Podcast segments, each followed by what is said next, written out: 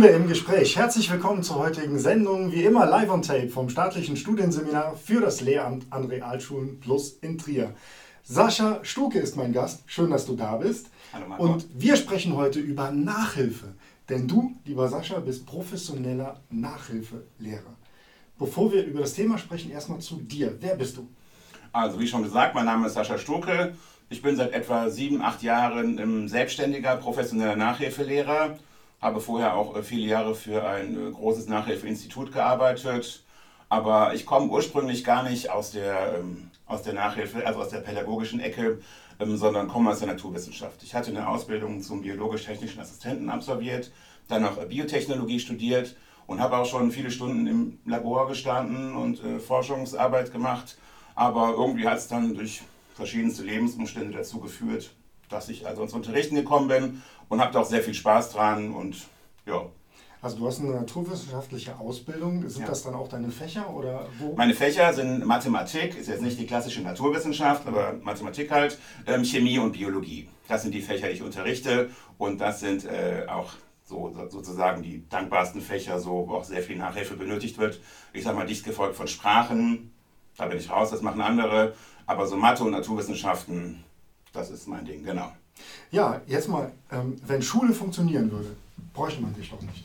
Also ja. warum, tatsächlich bist du ja nicht der Einzige, in Deutschland gibt es sehr, sehr viele Institute oder selbstständige Nachhilfelehrerinnen ja. und Lehrer. Warum ist der Bedarf so hoch? Also soweit ich weiß, ist das tatsächlich inzwischen ein Milliardenmarkt geworden in Deutschland. Also die Nachhilfeinstitute oder auch die äh, privaten Nachhilfelehrer schießen wie Pilze aus dem Boden schon seit Jahren. Ich kann mich äh, aus meiner Schulzeit, äh, wenn ich darüber nachdenke, nicht mehr daran erinnern, dass ich irgendwelche Leute gekannt habe, die Nachhilfeunterricht hatten. Ah, okay, habe ich einen neben mir, ja gut. Aber es war auf jeden Fall um einiges weniger. Ich glaube, ähm, ich habe vor ein paar Jahren meine Studie gelesen, dass so jeder fünfte, sechste Schüler im Laufe seiner Schullaufbahn inzwischen ähm, Nachhilfeunterricht also, oder Förderunterricht bekommt. Ich denke mal, das war damals nicht so. Ich kann es auch nicht genau sagen, woran es liegt. Meine Vermutung ist, weil ich habe auch selbst Kinder, ich weiß, wie es ist, ähm, seit der letzten Schulreform, als dann da alles geändert wurde und die Hauptschule abgeschafft wurde, denke ich mal, dass vielen Leuten daran gelegen ist, ihre Kinder ähm, mhm. am liebsten aufs Gymnasium zu schicken. Mhm. Ja, aber ich kann es auch nicht genau sagen. Oder vielleicht auch aufgrund von Krisensituationen Menschen, die gerne oder viel Wert darauf legen, ähm, dass ihre Kinder eine gute Ausbildung bekommen, was ja heutzutage auch viel mit Noten bestätigt werden muss. Ja, also da wird schon, glaube ich, mehr Wert drauf gelegt als vor 30 mhm. Jahren oder so, denke ich. Welche Kinder kommen zu dir? Sind das die, die Probleme haben? Oder hast du auch manchmal Kinder, die sich halt einen Ticken verbessern wollen und dann nochmal zusätzliche professionelle Hilfe? Durch die Bank, würde ich sagen. Also ich habe viele Schüler, die wirklich Probleme haben, die wirklich um ihre Versetzung kämpfen und die fünf in Mathe weghaben müssen oder so. Mhm. Ich habe auch Schüler, die stehen, ich habe tatsächlich Schüler, die stehen zwei und wollen gerne eins haben. Und ich habe teilweise hochbegabte Schüler, die einfach noch mehr wissen wollen das ist dann nochmal ein ganz anderes Arbeiten als mit Schülern, die um ihre Versetzung kämpfen. Aber ich würde sagen, quer durch die Bank, alle Schultypen, alle Leistungsniveaus, alles dabei. Ja. Mhm. Und jetzt ver vergleichen wir dich, also deine, dein Berufsfeld, mit dem der Lehrerinnen und Lehrer. Du hast ja einen großen Vorteil. Du bist nicht der, der am Ende des Jahres die Zeugnisse raushaut und, und beurteilt. Ja? ja? Das ist ein großes Glück. So sieht es aus, ja. Ähm, verändert sich dadurch die Beziehung zwischen dir und den Schülerinnen und Schülern? Ähm, ich würde sagen, ja, dadurch, dass ich keinen Notendruck aufbaue, habe ich ganz guten Zugang und ich mache mich dann nicht äh, so unbeliebt, indem ich immer mit Noten äh, drohen muss. Aber ich glaube, der Hauptgrund, also in meinem Bereich, dass ich eine gute ähm, Beziehung zu meinen Schülern habe, ist, weil es halt Einzelunterricht und Kleingruppen sind. Ich habe einfach mehr Zeit, auf den Einzelnen einzugehen. Ich kenne alle Stärken, alle Schwächen von meinen Schülern. Ich habe sehr viel Kontakt mit den Eltern, also das ist ein Riesenvorteil. Und ähm, das kann man in der Regelschule, glaube ich, gar nicht so in dem Umfang leisten, wie man das in so Einzelförderung und Gruppenförderung leisten kann. Ich nehme auch immer alle Regelschullehrer in Schutz. Ich höre oft von Schülern, ja, der kann es nicht so gut erklären und ich verstehe es nicht. Und äh, bei Ihnen, äh, Sie brauchen dafür ein paar Minuten, dann kann ich das. Dann sage ich, ja, es ist auch nicht so einfach, in einem Klassenverband mit 30 Schülern jeden mitzunehmen. Also es gibt Schüler, äh, Lehrer, die können das wirklich sehr gut, denke ich. Aber selbst der beste Lehrer, das ist schwierig, glaube ich. Mhm. Und da habe ich es einfach einfacher. Und das ist auch der Grund, warum mir das besonders viel Spaß macht. Also das funktioniert. Also mhm. ich habe da gute Erfolgsquoten und ja, und wie gesagt, ich kenne die Schüler richtig gut ja. und Also im Unterricht ist es ja auch so, wenn man im Unterricht plant, sollte zuerst eine Diagnostik da sein. Also man kennt mhm. die Schülerinnen und Schüler so gut wie möglich, Richtig. schaut dann, wie ist der Lernstand. Ja. Und das sind ja genau die gleichen Herangehensweisen, die du dann auch hast. Richtig. Also wie ist es denn? Es, es kommt ein Schüler zu dir, Mathe, Klasse 10, sage ich mal, mhm. ähm, der eine 5 vom Zeugnis bekommen muss, weil er sonst sitzen bleibt oder den Abschluss nicht schafft. Wie gehst du damit um? Ja, gut, wir führen erstmal ein allgemeines Gespräch über Schule und auch Freizeit. Also ich, ich interessiere mich dann auch sehr äh, für das sonstige Leben drumherum. Und wenn wir dann ins Fachliche gehen, dann sehe ich eigentlich schon ganz schnell, wir rechnen mal ein paar Aufgaben zum aktuellen Thema. Und das führt dann auch dann meistens auf, auf Lücken, die ich dann finde von anderen Themen, die vielleicht damit zusammenhängen. Also das funktioniert ganz gut. Diese Leistungsdiagnostik, ne, die kann man natürlich im Einzelunterricht oder bei kleinen Gruppen viel besser führen, weil ich einfach mehr Zeit dann dafür habe. Ja? Und ähm, beim Einzelunterricht oder beim Gruppenunterricht kommt vielleicht auch noch dazu, also was auf jeden Fall ein Qualitätsvorteil jetzt ist, meistens zumindest. Also ich weiß quasi schon vorher, wer welche Fehler macht bei welchen Aufgaben. Ja, ich kann also schon vorher dir genau sagen, so wir jetzt die Aufgabe rechnen, ich suche dann gewählte Ausgab Aufgaben aus und weiß, ähm, was passieren wird. In den meisten Fällen liege ich auch richtig. Und das finde ich wichtig, also so eine Art Fehlerkultur und auch über die Fehler zu sprechen und sowas. Also man hat ganz andere Möglichkeiten einfach weil man einfach mehr Zeit hat, auf den Einzelnen einzugehen. Mhm. Und ein Thema ist dann wahrscheinlich auch die, vielleicht die Abneigung dem Fach gegenüber. Also mhm. wenn ich jetzt von der fünften Klasse an immer schlechte Erfahrungen in Mathe habe, ich weiß, wenn die Arbeit zurückkommt, ist es eine 5. Ja. Ich habe Angst, in den Matheunterricht zu gehen. Das ist dann wahrscheinlich auch noch bei dir spürbar, dass die Kinder wirklich ja. Abneigung gegenüber dem Fach haben. So sieht's aus. Wie kann man das denn genau. lösen? Ja, also da gibt es, ich weiß nicht, du als Pädagoge kennst bestimmt dieses Prinzip der Erfolgsspirale, mhm. ja. Und man muss mit kleinen Erfolgen anfangen und sich sozusagen hocharbeiten. Weil oft, gerade wie du sagst, wenn das Schüler sind, die seit der fünften Klasse Probleme in Mathe haben, da ist dieses, ähm, ich nenne es immer mathematisches Selbstbewusstsein, ist quasi am Boden. Die trauen sich schon oft gar nichts mehr zu sagen oder sagen, ja, ich mache das doch eh falsch und es hat schon wieder nicht funktioniert. Ja. Da versuche ich dann wirklich kleinschrittig aufzubauen und äh, versuche immer wieder zu motivieren. Also es ist nicht nur ein Beibringen, es ist auch so eine Art Coaching. Ich sehe das immer sowieso wie so ein Sport. Training quasi. Das kann man auch auf Mathe dann natürlich beziehen. Und das geht los mit den kleinsten Erfolgserlebnissen, dass man sich einfach vielleicht mal in der Stunde ein, zweimal meldet und was Richtiges sagt. Damit fängt das klein an. Der nächste Schritt wäre vielleicht mal sogar vier, fünfmal. Dann noch ein weiterer Schritt wäre mal freiwillig vorne an eine Tafel zu gehen und was vorzurechnen. Ja. Und wenn dann die ersten Erfolgserlebnisse in Form von Noten kommen, dann auch tatsächlich bei Hausaufgabenüberprüfungen oder ähnlichem oder sogar Klassenarbeiten, dann ist man schon einige Schritte auf dieser Erfolgsspirale aufgestiegen. Und ich denke einfach, ähm, das ist das Ziel, die dann aufzubauen, die Schüler. So, Schülerinnen. Dass, dass die Schüler dann auch Freude vielleicht an einem Fach haben. Ja, das habe ich tatsächlich schon oft erlebt, dass Leute wirklich innerhalb von, das geht jetzt nicht von heute auf morgen. Also das sind Sachen, wenn wirklich das, äh, dieses Selbstbewusstsein schon einigermaßen kaputt ist, kann man das nicht in ein, zwei Monaten wieder. Da muss man wirklich, sagen wir so sechs bis zwölf Monate, aber dann merkt man wirklich an, ähm, mhm. Erfolge zu sehen. Und auch, wie gesagt, nicht nur Erfolge notenmäßig, sondern auch ähm, selbstbewusstseinsmäßig. Die trauen sich dann aufzuzeigen, die freuen sich teilweise schon, wenn die HÖ geschrieben wird, weil sie sich ordentlich vorbereitet haben. Das ist natürlich immer für mich auch ähm, mit das schönste Gefühl, dann so sowas mitzubekommen. Ja. Wo du dann auch selbst die Erfolge für deine Arbeit siehst. Sascha, sprechen wir doch über diese Zeiträume. Wenn ich jetzt vielleicht auch Elternteil bin, mhm. ich sehe, okay, da könnte es jetzt in Mathe oder nehmen wir alle Fächer problematisch werden wann sollte ich dann den Schritt hin zum Nachhilfelehrer gehen und wie lange dauert es, bis dann diese Erfolge kommen?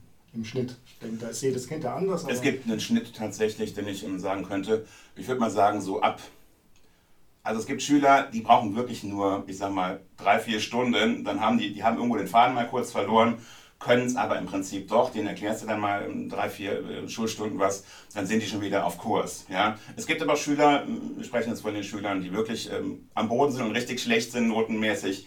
Da kann das durchaus mal auch ein Jahr dauern, tatsächlich. Und ich würde sagen, der Schnitt, wenn man jetzt einfach so einen Schnitt querbeet nehmen würde, sechs Monate. Mhm. Wie gesagt, aber es gibt wirklich eine große äh, Toleranzbreite. Das kann zwischen äh, drei Wochen und zwölf Monate liegen. Also das ist wirklich ganz individuell verschieden. Mhm. Uns schauen ja auch ähm, viele Lehrerinnen und Lehrer oder Studierende, die äh, sich gerade auf den Weg machen, Lehrerinnen und Lehrer zu werden. Und für die wäre es auch eine gute Möglichkeit, sich mal zu erproben, indem sie selbst Nachhilfe geben. Ja? Auf jeden Fall. Ja. Du hast eben angesprochen, Fehlerkultur oder Fehlerbilder sehen, das, mhm. das erfährst du oder weißt du, weil du große Erfahrung hast. Ja. Aber das tut ja auch Lehramtsanfängern gut. Worauf sollten die achten, wenn sie diesen Weg gehen? Du als, als Erfahrener, welche Tipps würdest du den Jungen mit auf den Weg geben?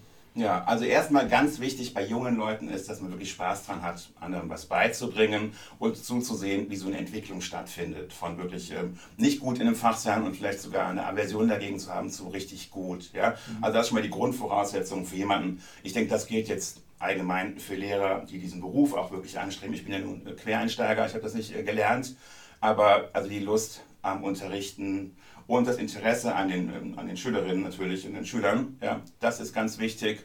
Und als Tipp würde ich sagen, ja, einfach mal ausprobieren und schauen, wie es sich für einen selbst auch anfühlt. Ja? Und das kann man durchaus, ähm, wenn man schon im Studium oder so ist und sich noch nicht so ganz sicher ist. Ja? Man hat ja, ich weiß nicht, wie es läuft, aber die ersten Semester hat man nicht viel äh, Praxis, denke ich mal, oder? Vielerorts ist das so, ja. Ja, genau. Und da bietet sich das natürlich an, vielleicht mal klein anzufangen, kann man, muss sich ja nicht gleich selbstständig machen. Es gibt auch viele Nachhilfeinstitute, die gerne mal so ähm, Studenten und so auch als Honorarkräfte beschäftigen. Und da kann man einfach mal reinschnuppern, wie man. Und das Schöne ist, man wird nicht sofort in eine Klasse mit 30 Schülern irgendwie geworfen. Man hat dann mal einen Einzelunterricht oder mal eine Kleingruppe mit äh, zwei bis vier äh, Leuten. Ja? Und da kann man wirklich reinschnuppern, wie einem das überhaupt liegt. Mhm. Ja? Und das würde ich jedem empfehlen, bevor er sich richtig entscheidet, in den Lehrberuf einzusteigen, einfach mal schauen, wie man sich selbst dabei fühlt, ob es einem wirklich Spaß macht oder ob man schon genervt ist, nur wenn man jetzt irgendwie was fünfmal erklärt hat und ich will das immer noch nicht verstanden haben. Gell? Das ist wichtig, dass man sich da darüber klar ist, was es für ein Beruf ist. Ja, schlimm ist, dass man dann zu uns vielleicht ein Studienseminar kommt und dann mit Mitte 30 feststellt, okay, ja. das Fach Mathe ist ja ganz toll, aber mit den Kindern zu arbeiten, ja. Das will ich nicht, nicht jeden Tag haben. Da ist das eine gute Möglichkeit. Auf jeden Fall. Neben dem Fach sich ja. da selbst zu Auf jeden Fall. Und man kann nicht nur äh, erproben, ob man überhaupt dafür geeignet ist, sondern auch verschiedene Altersgruppen mhm. ist ja verschiedenes Arbeiten. Also mit, eine, mit einem Fünfklässler oder einer Fünfklässlerin arbeite ich natürlich ganz anders als mit einem Oberstufenschüler oder einer Oberstufenschülerin. Ja? Mhm. Und auch das kann man dann so austesten, was liegt einem am meisten. Gut, da denke ich jetzt mal, da hat man in der Schule nicht so viel Auswahl. Man muss halt das, das breite Band haben von 5 bis 13 sozusagen, beziehungsweise von 5 bis 10. Aber auch das schadet nichts, einfach seine eigenen Stärken und Schwächen mhm. zu kennen. Ja, und du hast jetzt gerade angesprochen, das ist ja auch, also in Rheinland-Pfalz ist es ja so, man muss sich vom ersten Semester an nicht entscheiden, welches Lehramt man dann mhm. später ausübt. Und dann könnte ich ja testen, bin ich eher für die Kleinen, mhm. ne, fühle ich mich da zu Hause in der Grundschule. Ja. Ähm, oder wie ist es denn mit Mathe LK 13? Bin ich dem denn auch fachlich gewachsen? Ja, das ist, das ist ja auch eine Facette. So, dass man auch dadurch sein, seine Schulheit findet, wo man dann zu, zu Hause ist. Richtig. Ja. Das ist die Grundvoraussetzung natürlich, da haben wir jetzt gar nicht drüber gesprochen. Fachlich sollte man schon sehr sicher sein und auch sehr sicher wirken. Das merken die ganz schnell ansonsten, wenn man da nicht ganz sicher ist. Also das ist auf jeden Fall eine Grundvoraussetzung, die ich einfach mal jetzt mhm voraussetze. Ja. Jetzt Neueinsteiger würde man da raten, sich mal die Bücher anzuschaffen, mal die Lehrpläne anzuschaffen. Ich meine, du machst das viele Jahre und mhm. weißt, was kommt. Mhm. Aber für einen Neueinsteiger ist es wahrscheinlich wichtig, erstmal. Ja, auf jeden Fall. Also ich meine, ich war selbst äh, Neueinsteiger und ähm, ich sag mal, das, was man im Studium macht, was äh, in Biotechnologie hatte man dann höhere Mathematik, das sind ganz andere Sachen als das, was in der Schule unterrichtet wird tatsächlich. Also ich weiß noch ganz am Anfang, da musste ich mir äh, Stoffe aus der ähm, siebten, achten Klasse aneignen, wie konstruiere ich einen Inkreis oder einen Umkreis äh, bei einem Dreieck. Das wusste, das habe ich im Studium, das habe ich nicht, mhm. das ist aus meiner eigenen Schulzeit noch irgendwie vielleicht hängen geblieben, aber eher nicht.